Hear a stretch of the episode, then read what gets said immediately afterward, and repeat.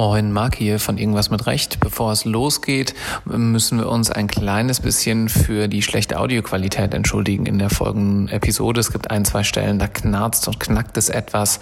Aber das trotzdem sehr, sehr interessant ist, haben wir sie dennoch online gestellt. Die Folge wird äh, ja den Werdegang von Petra Ahrens-Palzer behandeln. Petra äh, hat die Swiss Legal Tech und das Davos Digital Forum ins Leben gerufen und wurde 2018 als Woman of Legal Tech ausgezeichnet. Viel Spaß mit der Episode.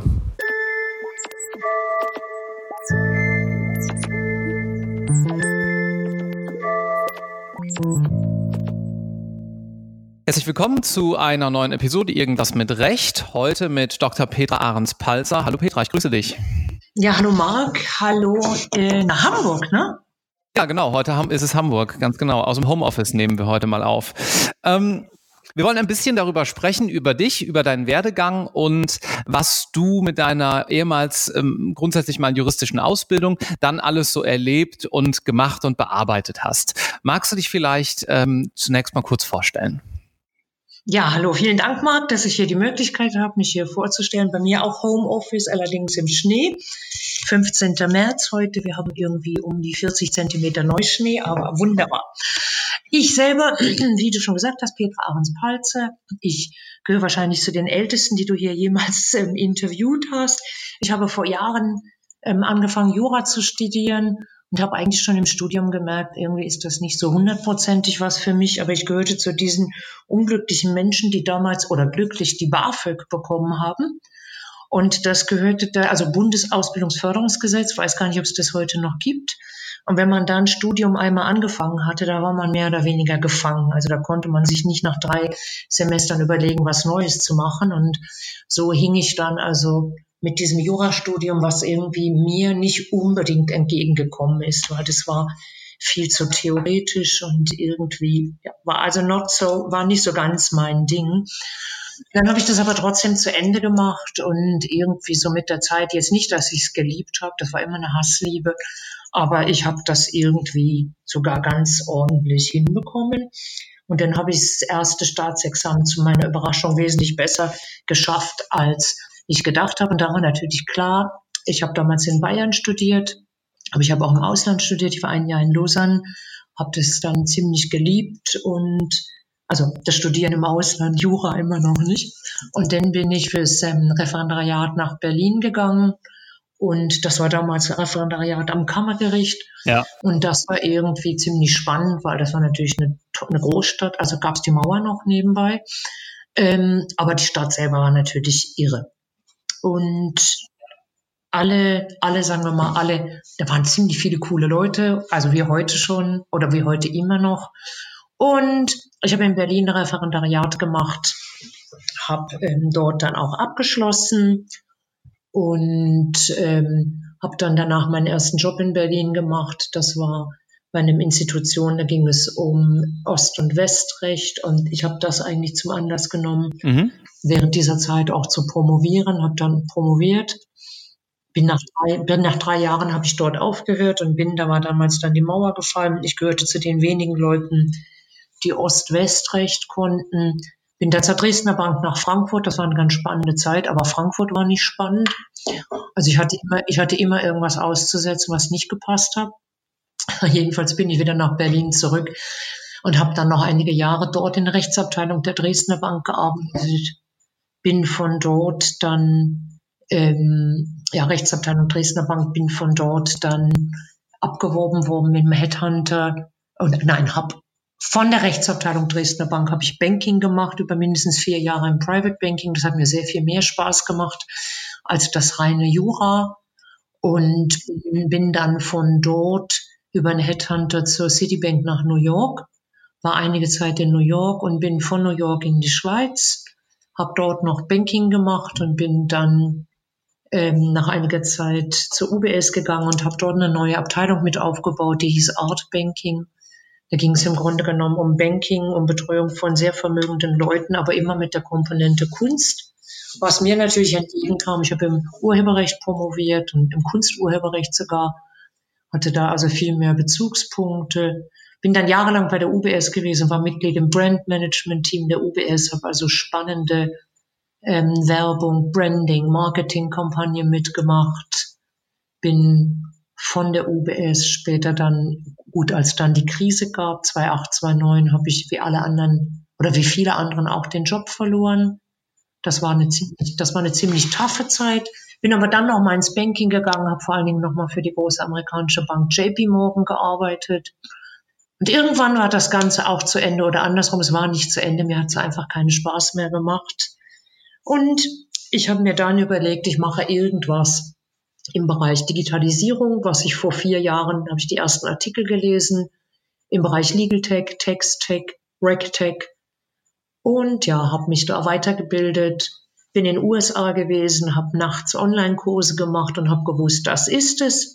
Habe ich vor vier Jahren angefangen, ein Jahr Arbeit investiert, ohne was zu verdienen. Und seit drei Jahren ist es mein Steckenpferd und I love it. Und ich mache Legal Tech, aber auch Design Thinking. Ich ja, bin Woman of Legal Tech geworden. Und das ist jetzt so ein bisschen eine sehr, sehr lange Einführung. Ja, aber ist doch schön. Dann ist das doch ein ganz äh, allumfassendes Bild. Dann lass uns vielleicht mal am Anfang anfangen, gerade auch äh, unter dem Gesichtspunkt, dass viele vielleicht mal aus Verlegenheit angefangen haben, Jura zu studieren, ist dann auch durchziehen, vielleicht sogar ganz erfolgreich, so wie du, und letztlich dann aber nochmal ganz andere, neue, interessante Berufe auch kennenlernen. Und äh, dazu dient ja auch dieser Podcast, dass wir da ein möglichst breites Bild vorstellen. Was war denn deine Motivation damals, Jura zu studieren? Also also du hast gesagt, als du drin warst, war es dann irgendwo auch BAföG und du musstest weitermachen, aber ursprünglich mal. Also das war, man muss sich das vorstellen, es war ja nicht eine Situation wie heute, wo man doch eine sehr viel größere Bandbreite hat, viel mehr ausprobieren kann.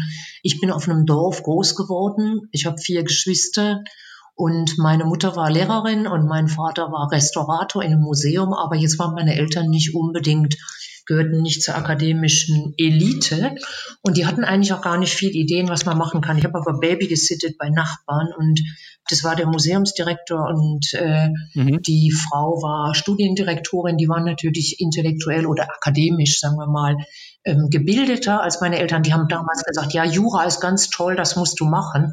Und weil ich irgendwie so keine Vorbilder hatte und auch nicht genau wusste, was ich wollte, oder also es war einfach mhm. schwierig in der Zeit, habe ich gedacht, okay, wenn die sagen, Jura ist toll, dann musst du das machen. Aber ich habe das im Grunde genommen, das hatte überhaupt keine Motivation und ich glaube, nachhinein betrachtet mit 18, also es gibt Leute, die wissen, was sie wollen, die habe ich immer beneidet. Bis heute habe ich die immer beneidet. Ich habe überhaupt mhm. nicht gewusst, was ich wollte und vielleicht war dieses Jura eben auch ein Prozess zu finden, dass ich das eigentlich nicht will.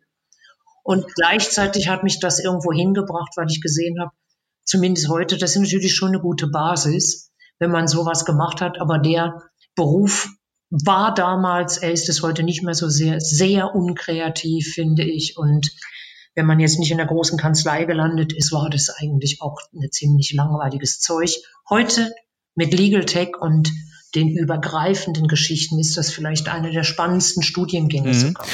Du hast es gerade angesprochen, dass manche Fähigkeiten dir, juristische Fähigkeiten, ähm, wie zum Beispiel die Arbeitsweise, dir sicherlich nachher auch noch geholfen haben. Ähm, kannst du da noch ein bisschen näher drauf eingehen? Also ich glaube, was man lernt in diesem absolut super einsamen Jurastudium, mhm. ist diese unglaubliche Selbstdisziplin, die man haben muss, um, um durch diese beiden Examina, also ich habe das erste und das zweite, ich habe in beiden Examina acht Klausuren geschrieben, habe das erste in Bayern gemacht, das zweite in Berlin und sich da hinzusetzen und dieses umfassende Gebiet, von dem man damals nichts abschütteln konnte. Man musste also, man hat im Grunde genommen zwei, drei Jahre oder zwei Jahre auf eine einzige Prüfung hingelernt. Total einsam. Das habe ich, also ich habe es verabscheut, wenn ich ehrlich bin. Und äh, aber ich habe trotzdem gewusst, ich muss das machen und habe das geschafft. Und ich sage mal, wenn man das geschafft hat, äh, wenn man das geschafft hat, das ist natürlich schon irgendwo unglaublich irre ähm, dass man dass man so eine Prüfung schafft, dass man die erste, dass man das Examen, ich werde es nie vergessen, wie ich meine ersten acht Klausuren geschrieben hatte. Und irgendwie war mir fast egal, was warum gekommen ist. Aber diese Disziplin, die hilft, hilft einem aus meiner Sicht später auch Sachen anzufangen. Also wie ich jetzt, als ich gesagt habe, ich mache Legal Tech. Wie mache ich das? Wo fange ich das an? Wie bringe ich das zu einem Ende?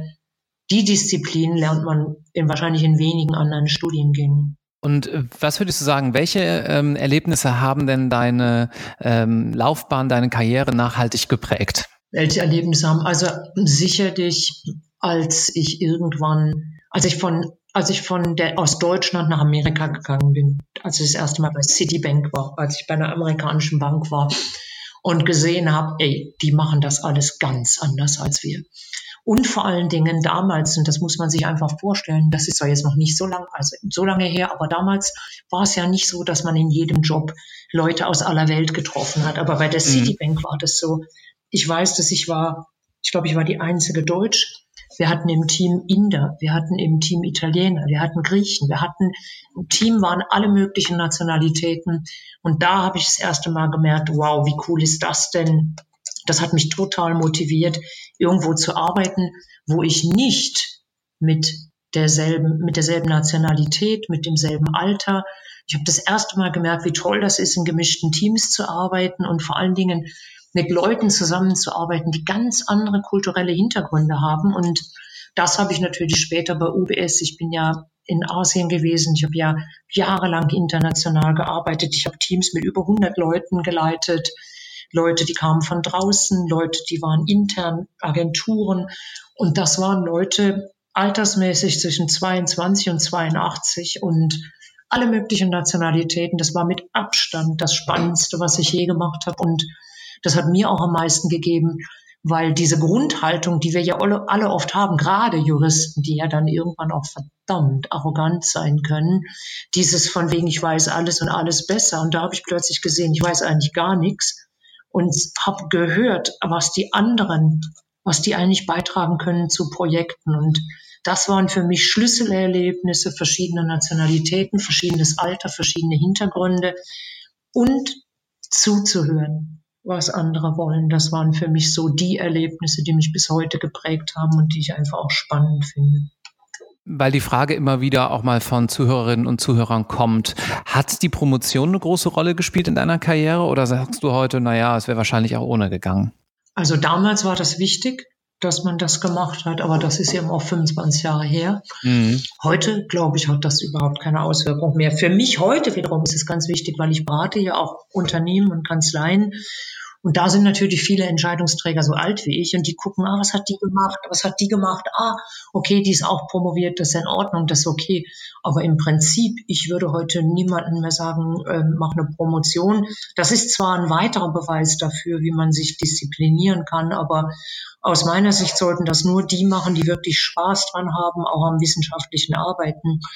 Allen anderen würde ich sagen, nee, macht besser eine Ausbildung, macht dafür ja, lernt zu coden oder sonst was oder setzt euch mit BWLern zusammen oder lernt mal, wie man skalierbare Businessmodelle aufbaut, lernt man, wie man als Anwalt wirtschaftlich handelt.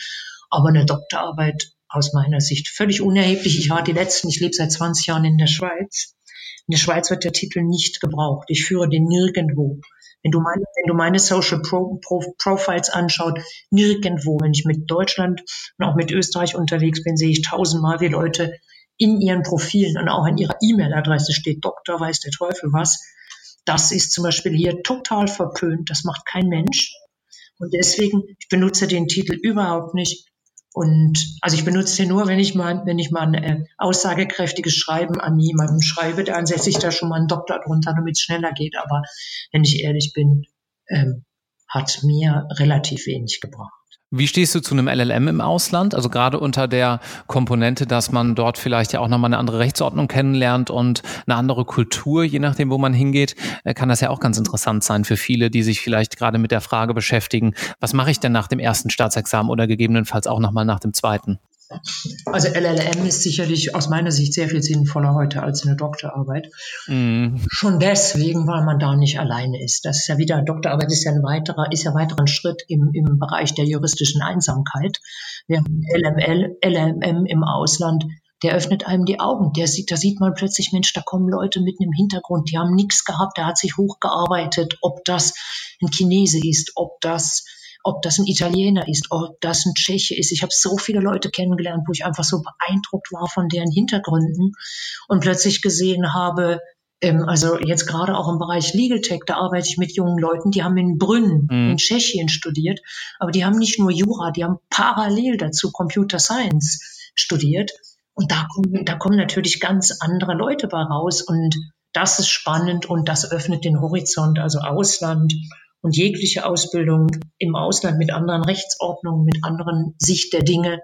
Das ist es, was man heute braucht. Lass uns im Folgenden noch mal ein bisschen auf äh, Teamwork und Kollaboration eingehen. Es ist hier und da schon durchgeklungen, dass ähm, natürlich viele Zuhörer wissen es ja auch, Jura ein einsamer Job ist, ähm, aber das muss es natürlich nicht sein. Was sind denn die Gründe aus deiner Sicht, warum viele Juristen, viele Anwälte äh, oder auch äh, solche Juristen, die in Legal Tech Unternehmen arbeiten, ähm, noch nicht traditionell unbedingt kollaborativ arbeiten und das gerade erst immer mehr wird? Ja gut, das Ganze hat damit zu tun, dass Jura natürlich auch Herrschaftswissen ist. Also in dem Moment, wo ich lerne, was kann, bin ich der Experte. Und dann bin ich der Experte, müssen mich die Leute bezahlen. Das ganze Legal Tech und der ganze, ich sag mal im weitesten Sinne A to G, Access to Justice, Access to Medicine, Access to Insurance, die ganze, die ganze, die Möglichkeit, dass wir heute mit dem Smartphone Zugriff haben auf Informationen, die hat die Welt geändert. Und damit ändert sich auch das Herrschaftswissen der Juristen. Und das bedeutet dieses von wegen, ich weiß alles, ihr müsst zu mir kommen und ähm, ich arbeite alleine, das ändert sich sehr, sehr stark. Die Leute haben heute Zugriff zu Informationen, die man vor Jahren nicht hatte. Und ich sehe, also ich sehe jetzt gerade bei einigen Leuten, auch in Legal Tech oder überhaupt in Unternehmen, wie die sich zusammensetzen. Da ist dann ein Entwickler, da ist dann ein Jurist, da ist ein Wirtschaftswissenschaftler, da ist ein Mathematiker, da ist ein Musiker. Da haben wir plötzlich Leute mit ganz, ganz anderen Hintergründen. Und da sieht man, was passiert. Wir machen jetzt hier am Wochenende in Davos, nächstes Wochenende, zur Vorbereitung eines denkbaren Hackathons. Wir wissen nicht, ob wir den machen. Machen wir mit 20 Leuten ein Think Tank Wochenende. In dem Think Tank Wochenende wollen wir skalierbare Businessmodelle hier im Bereich im weitesten Sinne Tourismus ähm, wollen wir untersuchen. Und auf, und auf diesem Think Tank haben wir Leute nicht etwa 100 Prozent Touristiker. Wir haben drei Touristiker, wir haben drei Mathematiker, wir haben zwei Entwickler, wir haben einen Design Thinker, wir haben Leute, die haben mit der Sache nichts zu tun, aber die können denken und entwickeln. Die arbeiten in Teams, die kommen von Firmen, die kommen von PwC, die kommen von der Uni. Und das ist das Spannende, weil man heute aus meiner Sicht große Projekte nur noch in Teams entwickeln kann. Einfach weil die Welt vernetzt ist, weil die Probleme vernetzt sind und weil ein einsamer Jurist der ist möglicherweise mit seinem Fachwissen immer noch gefragt. Er wird auch immer noch gefragt sein, aber nicht mehr in der Form, wie wir das in den Jahren vorher erlebt haben. Wie ändert sich denn dann das Anforderungsprofil an Juristen? Welche Aufgaben übernehmen Juristen in deiner Erfahrung nach in solch gemischten Teams? Also wenn die gut sind, können sie Project Manager werden wenn die gut sind. Aber das bedeutet natürlich, ich sage es mal ganz brutal, das kann natürlich niemand machen, der gerade die Uni fertig hat, weil der hat, Entschuldigung, keine Ahnung. Also das Beste für so, für so jemanden wäre aus meiner Sicht wirklich ein Jahr, wie die, wie die Engländer das machen. Die machen das nur zu früh, die machen das gleich nach, dem, nach der Schule. Ein Gap hier. Ein Gap hier, nachdem man erstes oder zweites Staatsexamen fertig hat. Und das Gap hier, dass man sagt, okay, ich gehe jetzt zu einem Mittelständler und schaue mir an, wie der die Logistik macht. Ich gehe danach zu Microsoft und schaue mir an, wie die neue, wie die neue Ideen entwickeln. Ich gehe danach zu SAP. Ich mache einfach, ich mache ein Jahr lang, wo ich drei Monate lang einfach irgendwie wie so eine Art, ich sag's mal wirklich Schnupperlehre mache. Und dann sehe ich, wo eigentlich, wo wir eigentlich wie unterwegs sind. Und wenn man das macht und dann möglicherweise, bevor man traditionell juristisch arbeitet, vielleicht wirklich erstmal versucht, ähm, in einem Unternehmen zu arbeiten. Gar nicht als Jurist, sondern als jemand, der einfach mal schaut, mit welchen Problemen sind die unterwegs. Dann hat man möglicherweise das Zeug, zukünftig im, in größeren Projekten sowas wie Project Legal Project Management ähm, zu machen und dann eben auch viel mehr zu sehen als diesen Teilabschnitt Legal, den wir ja immer alle für irgendwie so das Wichtigste halten, was er nicht ist. Amerikaner zum Beispiel, die sagen, die sagen in, in Rechtsabteilung, ich bereite gerade einen Vortrag vor für Legal Counsel, da sagen große Unternehmen, die sagen, weißt du, ich, an, an den Legal Counsel, die sagen, ich möchte nicht nur, dass du mir erzählst, wo jetzt das Problem ist, ich möchte, dass du von Anfang an dabei bist, damit wir das Problem nicht haben. Oder aber man nennt es auch so wie, man nennt die so Horseback Lawyer. Ich hab, das kommt, das Ganze kommt von Google. Horseback kommt daher, Horseback Lawyer ist ein mhm. Anwalt, der vorausschauend denkt. Und das Ganze kommt Das hat mal erfunden der Legal Chef von Google. Und der hat gesagt, heute ist es so. Wir sind in der internationalen Welt. Da kann ich noch so klug sein. Zum Schluss habe ich keine Ahnung. Ich habe nur ein Judiz. Ich weiß ungefähr, wo es lang geht. Und dann verweist er auf die alten Westernfilme, wo also der große Held reitet einsam in der Wüste hat irgendwie seit, seit zwei Tagen nichts mehr zu trinken gehabt und jetzt ist er noch einsamer in der Wüste und muss sich entscheiden, geht er nach rechts, nach links, nach geradeaus oder reitet er zurück. Und ein Horseback-Lawyer ist jemand, der sagt, okay, also von dem, was ich jetzt weiß, kann das Ganze nur weiß ich nicht, geradeaus gehen und dann reitet er geradeaus. Also Horseback Lawyer, einfach jemand, der sich heute hinsetzt mhm. und sagt, den Fakten, die ich habe, danach gehen wir jetzt in die Richtung. Und ich übernehme auch die Verantwortung. Also das Schöne an Juristen ist ja immer, dass die sagen, also wir haben jetzt hier die folgenden Probleme. Und dann ballert er einen mit zwölf Problemen zu und derjenige, der eine Entscheidung treffen muss, der ist genauso schlau wie vorher. Die Aufgaben der Juristen oder werden die auch eingebunden, Unternehmensjuristen, einfach mit am Unternehmen teilzunehmen und auch die wirtschaftliche und strategische Seite zu sehen und danach ähm, Entscheidungen zu treffen und nicht diese, ich habe in der Bank gearbeitet, die Juristen, die haben die Juristen echt, ich sag mal wirklich richtig nicht gemocht. Das waren die Oberbedenkenträger. Und am besten, man, am besten, man geht gar nicht zur Rechtsabteilung, dann ist man besser. Und das muss man sich als Jurist immer überlegen, wenn man so unpopulär ist, also auch unpopulär mit dem, also das Ergebnis, wo man eine Woche dran gearbeitet hat, hoch bezahlt und dann bringt man kein Ergebnis, sondern zeigt einfach nur fünf Probleme auf, anstatt zu sagen, hier sind fünf Probleme, wir haben uns die angeschaut und aus unserer Sicht sollten wir den Weg drei gehen, da haben wir am wenigsten Probleme und dafür trage ich auch die Verantwortung. Wenn es schief geht, ja, ja, no risk, no fun. Es muss auch mal was schief gehen. Das, glaube ich, wird die Aufgabe der Anwälte in Zukunft sein. Vielen Dank, Petra. Das war ein sehr, sehr interessanter Einblick. Ich glaube, eine ganz frische und äh, andere Perspektive, als man sie sonst wo hört. Ähm, Gibt es noch etwas, was du den Studierenden als letzten Tipp mit auf den Weg geben möchtest? Also ich würde einfach sagen, schaut euch um, schaut euch vor allen Dingen auch außerhalb eures eigenen Fachbereichs um, hängt nicht nur mit den Leuten im, im selben Semester ab und diskutiert die Hausarbeiten, sondern schaut einfach mal, was andere Leute machen und schaut euch vor allen Dingen mal um, was junge Leute machen, zum Teil sogar ohne irgendeine, ohne irgendeine universitäre Ausbildung.